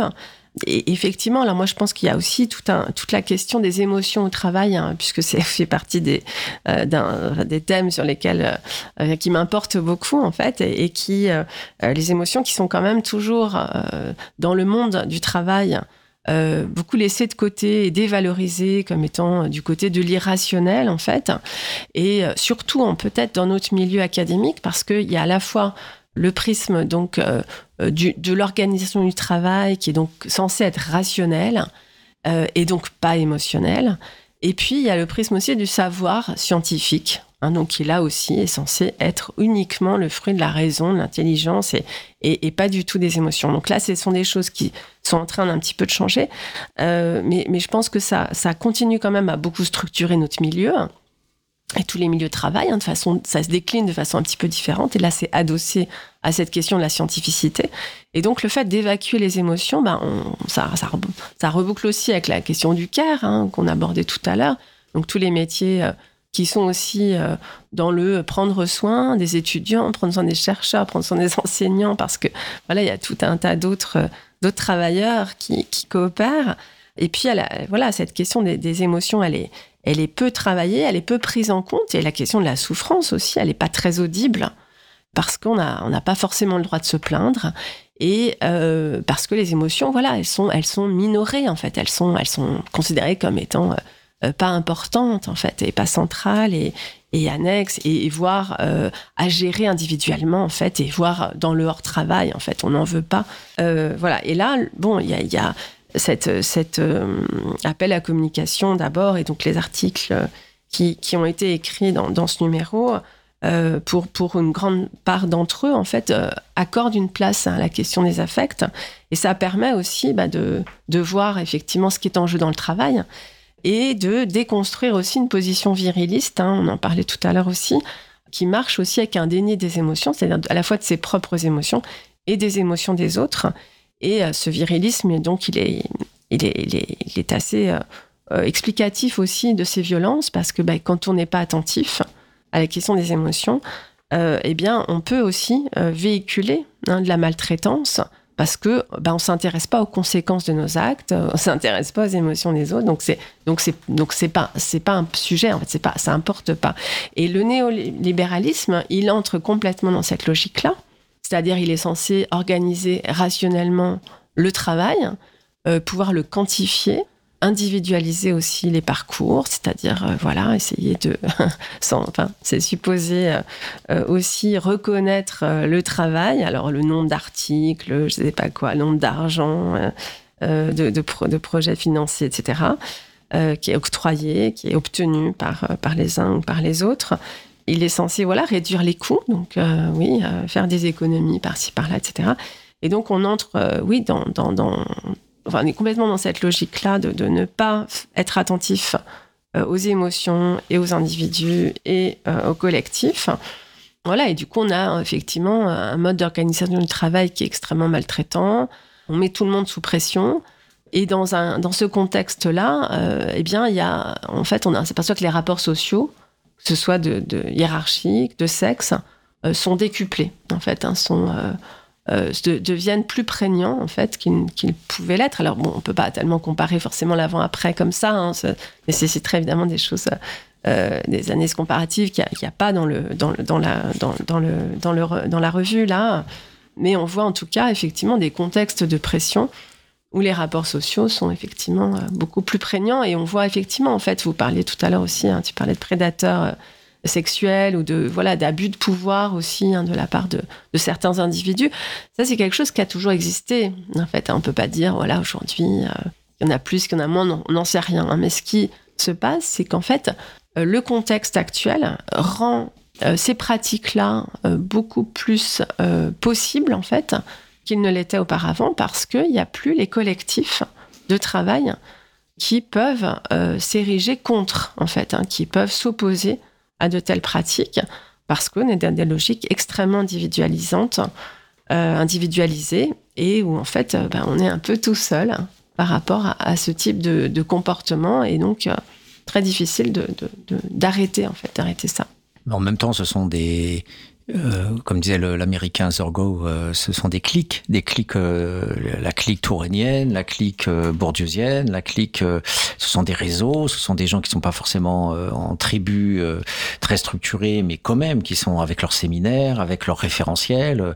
je pensais quand Boltanski a ouvert son truc, il avait son petit groupe là de pionniers qui étaient autour de lui, qui se voyaient, qui, qui étaient presque dans une logique de résistance par rapport à, à la dissidence avec Bourdieu, etc. Donc on a quand même, on a quand même des groupes structurés. Quand tu dis la disparition des, collectifs, moi j'ai l'impression qu'au contraire, on est plutôt dans une logique de clan. Et si t'es pas lobotomisé par l'alignement sur le schéma théorique du maître ou du mandarin, t'es mort. Et, on t'exclut. Et, euh, je pourrais sortir mille anecdotes par rapport à ça, euh, ayant voyagé euh, de, l'un à l'autre, notamment les Bourdieusiens ou les Touréniens que j'ai fréquentés. voilà, ce, ce sont. Alors, Qu'est-ce que ça veut dire la disparition des collectifs? Tu parles de la disparition des collectifs syndicaux ou de quel collectif en fait? L'atomisation, ce moi, l'atomisation, je la vois pas trop, si ce n'est euh, chez les précaires justement, qui sont eux justement euh, hors titularisation, qui sont euh, éjectables à merci, qui sont vacataires. Par exemple, l'opposition entre le contractuel. Par exemple, j'ai une étudiante qui est à terre, attachée temporaire d'enseignement et de recherche. Je lui dis est-ce que tu fais partie du collectif à l'heure actuelle des précaires qui sont mobilisés et qui se voient d'ailleurs tout à l'heure à Paris 1 à 18h30, euh, elle me dit bah non parce que moi je suis considérée comme une privilégiée. Alors qu'elle est précaire au sens, elle est juste contractuelle pour finir sa thèse, mais en fait, elle dit non, je suis privilégiée par rapport aux vacataires, qui eux n'ont rien si ce n'est des vacations, qui sont quasiment payées à la journée, comme euh, Ken Loach euh, nous le faisait en documentaire sur les dockers de Satcher euh, dans les années 80. Donc on, a là cette atomisation, cette fragmentation et cette servilité organisée par, par voilà, le, le, système actuel, avec ou sans complicité de certains laboratoires. Donc j'ai du mal à voir où tu situes l'atomisation des collectif. tu, as, raison, oui, il y, a des, il y a des liens, il y a, il y a beaucoup de euh, liens de subordination, il y a beaucoup de, de loyauté, en fait, hein, enfin de, de féod... oui, féodalité, féodal dans, dans, dans l'organisation de, de, ces laboratoires, de ces équipes, etc. Euh, mais il y a quand même euh, une, une certaine... Euh, euh, complicité par rapport à, à certains comportements, euh, parce qu'on se sent pas forcément épaulé et soudé en fait. C'est-à-dire que ce sont mmh. à la fois des, des, euh, des associations d'intérêt parce que parce qu'on partage une, même théorie ou pratique de recherche, etc. Mais euh, on sait très bien que ce sont des liens qui sont fragiles, qui sont réversibles.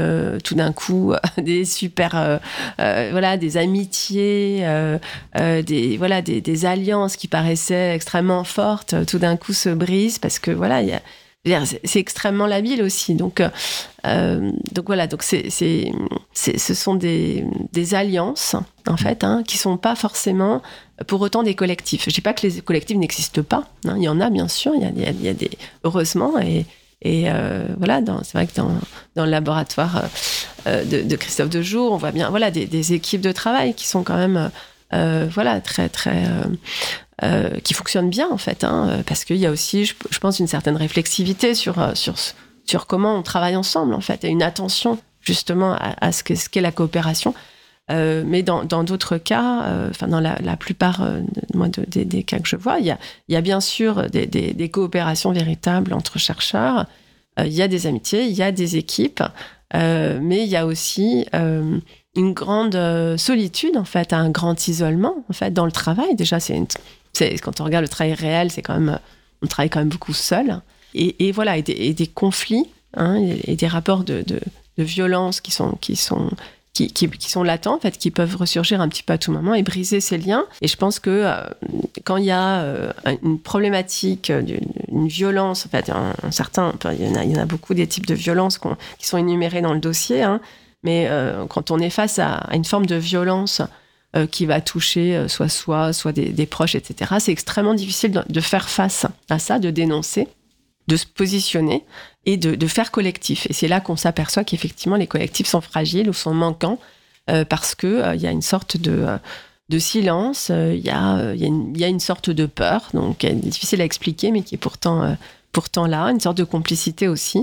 et on peut, c'est très difficile de s'adosser en fait, hein, de s'appuyer sur des collectifs, sur une solidarité lorsqu'on rencontre ce type de, ces types de problèmes euh, au travail. Je pense, je pense que euh, la question des, des clics dont tu parlais, des, disons des regroupements de, de collectifs autour d'une figure, bon ça c'est quelque chose qui est connu depuis très longtemps. le néolibéralisme a en partie déstabilisé quand même ce, ce fonctionnement-là, puisque le néolibéralisme c'est quand même la compétition généralisée de tous contre tous. Donc, à un moment donné, c'est le plus, c'est ça le truc, hein, c'est le plus adapté qui va survivre dans le, quel que soit le, quel que soit le milieu professionnel qu'on prend. Le néolibéralisme prône l'adaptation permanente de l'individu grâce euh, au marché et notamment grâce à la, possibilité d'accéder aux informations pertinentes qui lui permettent d'avoir un coup d'avance sur ses concurrents. C'est en partie euh, comme ça que ça a été euh, pensé par Hayek notamment si, dans le milieu académique, les collectifs sont regroupés autour euh, d'une figure qui, du jour au lendemain, parce qu'il a accès à telle ou telle euh, source de financement, va pouvoir aider ou au contraire retirer son soutien d'un individu, en fait, c'est pas, pas réellement un, c'est une clique, mais qui fonctionne sur quoi? Sur la position prééminente d'une personne qui va pouvoir distribuer puisque c'est lui qui a accès aux, moyens, qui va pouvoir effectivement distribuer les choses. Et si, euh, bah, s'il y a un problème de violence enfin de n'importe quelle forme qu'elle prenne, hein, et que un des membres de l'équipe se lève pour dire je ne suis pas d'accord, et qu'il en plus le fait publiquement, bah, là c'est clair qu'il est mis de côté. Et la question de la cette question-là était peut-être moins prégnante quand il y avait plus de statutaires avec un accès à euh, à des fonds propres en fait. On pouvait, on pouvait très bien, Boltanski peut très bien dire à un moment donné, euh, bon ok, euh, Bourdieu c'est bien, mais moi je vais aller développer mon, je vais aller développer mon propre champ de recherche. De toute façon, je suis, statutaire, j'ai mes, fonds qui me permettent de, diriger mes recherches. Et voilà, on se quitte, je, fais mon truc à côté. Maintenant, c'est compliqué. Comme les projets sont des projets sur une tête, et que la plupart des moyens arrivent sur les projets, bah, en se mettant en porte-à-faux avec le porteur de projet, vous, en tant que chercheur, même statutaire, potentiellement, tu vas avoir des difficultés si toi, tu n'arrives pas à, avoir une ANR ou à, ou avoir un projet euh, d'une institution autre, à développer ton propre truc, et pendant un temps, tu vas te retrouver euh, en difficulté. Mais en même temps, le numéro montre bien, et c'est d'ailleurs mm. remarquable de précision, que le néolibéralisme, c'est, euh, avec aussi l'analyse de, de, Petit, le directeur du CNRS notamment, montre bien que euh, avec les pôles d'excellence, et puis la, la, référence à Dominique Mémy sur la troisième classe, qui est utilisée dans la valeur du service public de Pelletier, euh, Julie Gervais et euh, Claire Lemercier, euh, qui est un, un, ouvrage absolument passionnant sur la destruction du service public. En même temps, il faut voir que le service public est lui-même, euh, je dirais, facho et, et, et, ultra néolibéral. Le mandarin à l'université a toujours été le patron tapis. Mm. Euh, c'est un tapis en fait. Les mandarins sont des tapis qui, euh, en petit, en petit sur, sur pouvoir euh, discrétionnaire, ont maltraité euh, tout le temps. C'est pour ça que je reviens à Paul Nizan et, sa déconstruction des philosophes de, de la rue d'Ulm.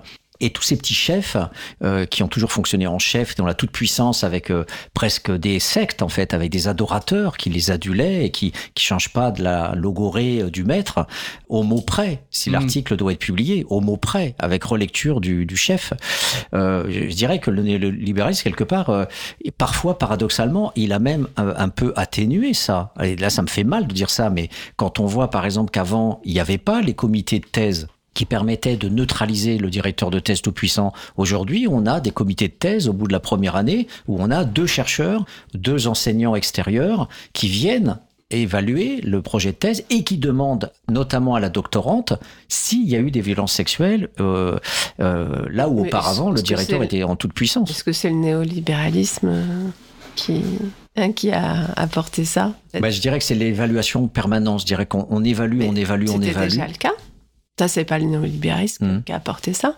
Le, système collégial des universitaires, il existe depuis, je sais pas, depuis le départ, je pense. le comité de thèse, c'est nouveau. Le comité de thèse, oui. Le fait de s'auto-évaluer, d'évaluer, d'être évalué par ses pairs, euh, c'est pas le néolibéralisme qui l'a apporté.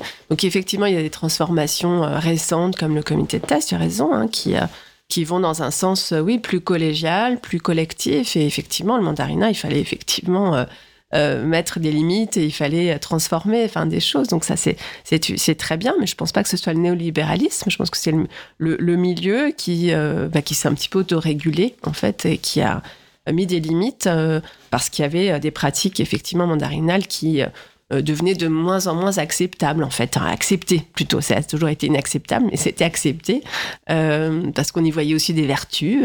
voilà, le maître, l'apprenti, enfin, il y avait quelque chose euh, qui passait mieux en fait dans une société. Euh, il y a, il y a la société il y a, il y a, je sais pas il y a 40 ans.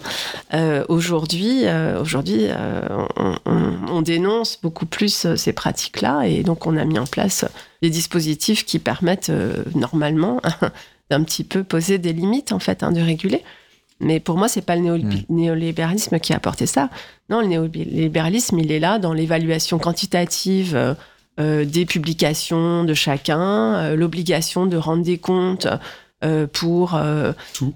pour tout en fait, mm. pour les labos, les départements, etc. De, de, de, de, mettre en forme en fait son activité selon des canons, en fait selon des critères qui sont définis par des gestionnaires et qui n'ont rien à voir avec le travail réel. Et donc on est tout le temps dans des dans des opérations de camouflage, de masse, de, de, mm. de maquillage, de, de en fait de, mettre en récit un petit peu, enfin, euh, euh, donc des rapports d'activité, etc., de faire croire que voilà, qu'on fait équipe, oui, qu'on travaille dans le même sens, dans le laboratoire, qu'on coopère beaucoup. Enfin, c'est une espèce de mise en forme, en fait, qui ne, traduit pas ce qui se passe en réalité, mais qui, voilà, qui répond à des, à des exigences, qui est un détournement aussi de, de ce qui est au cœur de notre travail. C'est-à-dire qu'on perd énormément de temps, en fait, à répondre à ces injonctions. Euh, mais c'est pas l'évaluation par les pairs, là, c'est du, du n'importe quoi, en fait. C'est juste remplir des listings, remplir des, voilà, euh, faire toute une logorée, en fait, produire hmm. un discours euh, de, mise en forme de son activité, mais qui, est très loin en fait de l'activité réelle. En fait, la question que j'ai mal formulée, c'est la question paradoxale des effets un peu boudoniens, quoi, des effets non attendus de cette dimension de transparence, euh, d'évaluation avec toutes les débilités que tu viens d'évoquer hein, en termes d'évaluation quantitative, mais là où il y avait une sorte d'opacité de l'université auparavant, l'alignement sur l'Europe avec les masters, la masterisation, avec euh, le fait qu'on demande à être évalué en permanence, avec le fait qu'on est toujours en train d'ouvrir la boîte pour dire euh, insertion professionnelle, euh, on va sur qu'est-ce que tu fais concrètement? Paradoxalement, je me demandais s'il n'y avait pas un effet justement non voulu, parce que pourquoi effectivement les néolibéraux voudraient plus de démocratie et de droits des gens, alors que c'est pas du tout ce qu'ils recherchent. Mais je me demande si effectivement, alors qu'auparavant on était entre les mains de d'oligarques qui nous dirigeaient totalement et qui contrôlaient entièrement les budgets. Certes, l'ANR est venue imposer, externaliser les ressources financières en imposant de travailler de plus en plus sur la commande sociale, l'utilité euh, et non pas sur les propres enjeux de recherche des équipes de recherche. Ça, effectivement, on a bien euh, cette demande d'utilité sociale qui est propre au néolibéralisme et qui instrumentalise la recherche au service d'eux, notamment la commande sociale. Ça, je suis tout à fait d'accord. Et l'enseignement. Et l'enseignement, on voit bien effectivement avec euh, cette aberration de la formation. Il y a un article savoureux d'une psychologue qui a été euh, là euh, au moment où il y a une formation des maîtres de conf euh, mm. avec des consultants qui viennent d'entreprises privées. Et, mm. c'est, il faut absolument lire cet article-là. Frédéric Debout. Mm. Voilà, qui, qui démonte, qui déconstruit complètement cette infantilisation et cette débilisation, en fait, à travers des jeux de rôle absurdes qui rendent, voilà, qui, qui quelque part mettent à côté la compétence propre de l'université sur ses modes de fonctionnement, sa rationalité, etc.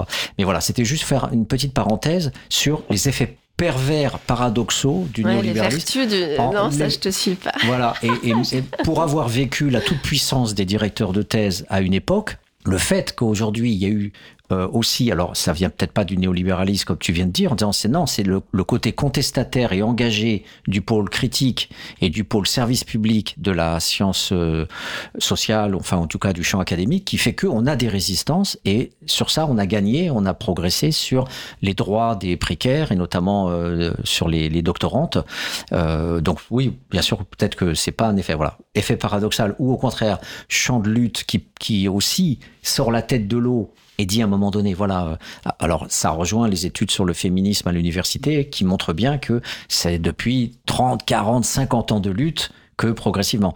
Mais en même temps, euh, c'est tout récent, hein, euh, même si Clash, ça a quand même une vingtaine d'années. Il n'empêche que quand j'ai vu passer sur Internet le, le, le, mail de, d'universitaires qui disait bon stop aux agressions sexuelles et, et à notre refus de voir des violences sexuelles et sexistes des filles à l'université, je me suis dit, voilà, oh on attend 2018, 2019 pour voir enfin des enseignantes se lever contre cet arbitraire machiste qui existe à l'université. Donc, voilà. Donc, euh, je ne sais pas d'où ça vient. C'est vrai que je dis peut-être n'importe quoi en disant que ça vient d'un effet paradoxal du néolibéralisme ou en tout cas de, ce, de, cette lutte de longue durée euh, du mouvement féministe à l'intérieur du champ académique. Mais en tout cas, voilà, on a au moins ces effets positifs à un moment donné, puisqu'on déconstruit beaucoup là, mais il y a aussi des avancées qui euh, sont peut-être en pointillés, mais euh, alors peut-être que j'en ai pas listé beaucoup, sur le numéro déconstruit beaucoup, mais il y a quand même quelques avancées qui existent quand même dans, dans le champ académique. Silence. T'es sceptique, Stéphane Moi, je suis très sceptique parce que pour le coup, quand on entend les, collègues euh, parler de leur... Euh, tout à l'heure, Aurélie disait que les enseignants-chercheurs n'avaient pas les conditions de travail les pires. Euh, clairement, si on, fait des comparaisons avec d'autres professions, on trouvera toujours pire. Le, truc, c'est que quand on entend parler les collègues, quand ils se lâchent un peu sur l'état des coopérations dans, dans leurs équipes à la fac, dans leur département, sur l'état même des fois des coopérations avec les étudiants, qui sont complètement paumés, parce qu'il n'y a, plus, assez de moyens pour encadrer, le Covid a rendu visible et criant l'état des, étudiants en France, mais nous on, le sait depuis longtemps que c'est catastrophique. Moi, j'avoue que le, niveau de, de désagrégation, notamment de l'université, qui a quand même beaucoup moins de moyens que des grandes écoles comme euh, bien évidemment HEC ou ce genre de choses. Hein. Mais euh, le, niveau euh, lamentable de, l'université en France euh, me fait avoir du mal à trouver des, éléments positifs. Et même le CSI, pour l'anecdote, je vais avoir mon premier CSI là dans, dans deux heures, puisque j'ai repiqué pour, pour des histoires justement de bureaucratique, de construction de rapports, de, de, projets de recherche, etc. J'ai repiqué sur une thèse de psycho pour pouvoir faire une, une recherche qui nous intéressait avec, bah avec Frédéric Debout, justement, pour pas la nommer. Euh, je vais avoir mon, donc mon premier CSI, de première année. Je vais voir à quoi ça sert. Mais honnêtement, euh, j'ai l'impression que c'est un bidule, un dispositif un peu bureaucratique qui est surtout là pour euh, répondre à la question de l'éthique, je mets des guillemets, l'éthique dans la recherche, euh, qui n'est pas du tout, euh, à mon sens, euh, traitée de manière correcte, justement, parce qu'on parle de quasiment de tout, sauf des dimensions éthiques du travail de chercheur. Alors si, la RGPD, alors ça, on nous Traduction euh, Le règle. Euh, putain, je sais même plus. Euh, enfin, c'est par rapport aux données. Ouais, sur de la protection la des données, les protections personnelles, en fait. Donc, ça, on nous en parle en long, en large et en travers. Mais l'éthique de la recherche, c'est quoi Mener une bonne recherche? On n'en parle pas. On, on nous parle pas de du plagiat, on nous parle pas de tous ces trucs-là. Enfin, Des animaux maltraités ah, ça, on en parle. Bon, dans un labo de psycho, on n'en parle pas trop, mais il faudrait voir comment c'est traité en, dans des labos de biolo, biologie. Mais euh, moi, j'ai peur que le CSI, dans un certain nombre de cas, se limite à une sorte de bidule pour euh, voilà, euh, répondre aux injonctions à nouveau règle, réglementaires. il faut faire le CSI, bon, bah, on mmh. fait le CSI. C'est un, un, truc qu'on qu fait en visio en plus, il n'y a même pas de rencontre entre les, les personnes. Mmh. Oui, le comité de thèse, pour y avoir participé, euh, on est censé déceler effectivement s'il y a des violences, notamment sexistes euh, ou sexuelles, euh, du directeur de thèse sur l'étudiant, etc. En fait, on est censé poser la question, en fait, et, voilà. Et si on a, pas, si on a la réponse négative, non, non, ça va. Voilà, on est censé remplir que ça va, en fait, sauf qu'en, fait, on n'en sait rien. Donc, il y a quelque chose effectivement d'un petit peu illusoire et bon, de se fabriquer des bonnes consciences, de, de, de, de, cocher la case en fait que ben bien, on a bien été dans la prévention, euh, etc. Et que effectivement sur le sur pour, pour du point de vue gestionnaire, mmh. euh, on a fait ce qu'il fallait. Bon, je sais pas. Mmh. Alors, je parlais d'animaux, justement, un des papiers, justement, porte sur la mmh. question de l'éthique et de la maltraitance euh, aussi des, des, des, animaux. On, on parlait, euh, hors antenne, on parlait du clivage et la maltraitance sur les animaux me fait penser notamment à la, à la, au livre de Ralph Linton euh, le, sur les médecins nazis, qui emploie le terme de clivage pour penser le SS qui va torturer dans la journée et qui, le soir, caresse son chien et fait des bisous à ses enfants. Mmh. Et donc ce, ce, psychiatre américain avait travaillé sur ce concept-là pour penser cette dichotomie euh, concrète euh, qui permet sans doute la banalité du mal euh, qu'on qu voit dans nos, dans nos sociétés et qu'on voit chez nous aussi. Nous-mêmes, nous sommes traversés par le clivage. Je découvre avec votre numéro que euh, voilà, je j'ai pas j'ai pas pris conscience effectivement de toute cette précarisation. Je me suis pas intéressé aux Indiens qui font les poubelles le matin à la Sorbonne. effectivement, et ce sont des Indiens. Je me dis ou des Sri Lankais et, et je les vois pas, je les vois pas et je j'ai pas fait en sorte de les voir. Donc j'ai participé, je suis complice aussi de, ce, de ces machines, euh, comme euh, d'autres types de complicité que vous évoquez par rapport euh, aux rédactions des papiers, etc. Donc je trouve que votre, numéro est une invitation à, une introspection, à une sociologie pour clinique de, de, de, avec une bonne volonté, euh, avec une éthique, euh, comme tu dis, euh, pour essayer d'aller plus loin. C'est une invitation vraiment à, comme tu dis, aller voir sous le tapis, à balayer, à se faire un, un, un inventaire et à se remettre en question euh, euh, chacun. Voilà, et, pas que être dans la critique en disant moi ça me concerne pas, mais si si, ça nous, on est tous quelque part aussi complices sans sans être dans ce ma masochisme voilà débile. Mais je pense que voilà c'est salutaire en tout cas ce, ce, ce numéro Et donc, euh, euh, quand on voit les, mots qui sont utilisés, effectivement, euh, ségrégation, vol de congé, horaire atypique, harcèlement, appropriation du travail d'autrui, mépris, stigmatisation. Euh, enfin bref, il y a vraiment une, une richesse extraordinaire dans, dans, ce numéro sur, effectivement, le, se cacher ces, ces coulisses. Est-ce que pour finir, chacun, il nous reste deux trois minutes, est-ce Qu'est-ce qu'on n'aurait pas dit encore dans le numéro Est-ce que vous avez quelque chose chacun à, à, à rajouter pour évoquer une dimension qu'on n'aurait pas euh, traitée ici je voudrais juste, pour, c'est vrai que le numéro il est, il est, il est critique puisque le, but du numéro c'était de faire le point sur euh, la violence euh, physique ou la violence un peu plus euh, symbolique. euh, mais heureusement, il y a encore des endroits où on peut prendre du plaisir parce que sinon, tu parles, de masochisme. Qu'est-ce qui pousse des gens à aller travailler dans un endroit où finalement ils vont euh, devoir euh, affronter euh, la ségrégation, le vol d'idées, voire la violence sexuelle. Enfin, non, il y a heureusement face à la ça, c'est deux jours qui montrent bien la tension entre la, souffrance normale dans le travail et le plaisir. Elle, existe potentiellement dans tout travail, pour peu qu'il y ait un certain nombre de conditions. Heureusement, encore, dans certains endroits, il y a la possibilité de trouver du plaisir dans le travail. Et ça, c'est quand même important, de le, je pense, de le souligner, euh, par-delà la question des, violences académiques. Et notamment parce que, enfin, moi, il me semble que l'activité scientifique est extrêmement importante quand on l'amène euh, correctement, avec les moyens qu'il faut. Elle est extrêmement importante, notamment au niveau politique. Là, pour reboucler sur ce que tu disais tout à l'heure, bien évidemment, ça, ça ouvre euh, là, la plupart de, des papiers euh, qui sont dans le numéro sont des, papiers qui partent de, recherche. Et bah, potentiellement, ça peut. On ne sait pas on, quel, va être le destin de ce numéro, on n'en sait rien. Euh, si ça permet à, des étudiants ou des étudiantes, tout d'un coup, de, mieux comprendre ce qu'ils qu sont en train de vivre au quotidien dans, dans leurs études, dans leur rapport avec euh, leur directeur de thèse ou leur directrice de thèse, c'est parfait.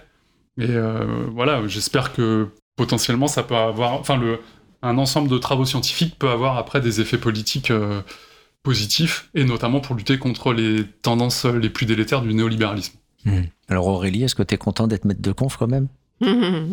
Oui, très, quand même.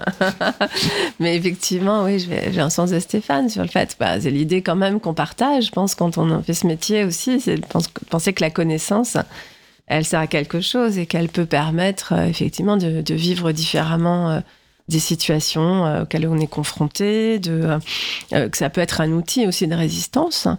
Voilà, après chacun bricole aussi hein, sa façon et voilà, je je vais pas parler de moi là, mais simplement oui, je pense que c'est important de partager aussi des connaissances, des constats, des, des, des, points de vue, des analyses euh, pour euh, bah, être outillé, pouvoir réagir, pouvoir euh, aussi s'organiser collectivement. Et, voilà, je pense qu'il y, y, a quand même des choses maintenant que l'on sait, il y a des euh, qui se diffusent euh, et qui fait qu'effectivement il y a des transformations qui vont quand même, je te rejoins, dans, dans, dans, un, dans le bon sens, mais qui suffiront pas à contrer quand même euh, voilà une dégradation euh, euh, certaine en fait hein, des conditions de travail mais qui peuvent permettre quand même de, de, de se prémunir contre des dérives trop trop grandes en fait hein, contre des formes de violence que ce soit à l'égard d'autrui ou à l'égard de soi aussi dans des formes de, de, de décompensation de ou, de voilà de tenir coûte que coûte comme comme ça peut arriver aussi dans chez certains collègues aussi hein, qui qui s'abîment aussi hein, beaucoup euh, pour tenir alors que les situations sont, insupportables. Donc euh, oui je pense qu'il faut il faut tous qu'on puisse euh, entrer en résistance par rapport à ça ah, un mot, voilà, le prochain numéro, faudra nous faire respirer un petit peu avec résistance. Ça serait, ça serait, ça serait bien, voilà, de, de voir euh, effectivement comment la résilience ou la résistance ou la, la lutte euh, sous toutes ses formes, les mobilisations, en tout cas, euh, voilà, cette respiration existe aussi malgré tout. Je, je, voudrais juste dire aux, aux auditeurs, euh, voilà, de lire ce numéro, de savoir qu'effectivement, c'est pas parce qu'on pointe le doigt sur des violences que tout l'univers en question n'est que violence. Bien sûr que non. Euh, il y a aussi des formes de coopération, comme disait Stéphane. Il y a plein de, de, de principes de plaisir aussi euh, qui existent nous rappelle Aurélie. Donc il faut garder courage bien sûr, il faut savoir qu'on rentre dans un univers où il y a effectivement des difficultés souvent majeures pour trouver un travail, puisque effectivement un des grands problèmes c'est la raréfaction des postes et ça c'est bien organisé par le pouvoir actuel. voilà, donc l'université est toujours la deuxième roue du carrosse après les grandes écoles, on le sait bien, hein, au niveau des budgets et des, des, infrastructures qui sont, qui sont offertes. Voilà, donc euh, un numéro euh, vraiment inédit, novateur et qui, qui gratte, euh, qui gratte les fondations de notre monde social académique. Voilà, chers auditeurs, sur les mondes rêvés de Georges, eh bien, on essaiera de rêver une autre fois avec une émission peut-être un petit peu plus positive. Voilà, à bientôt la semaine prochaine.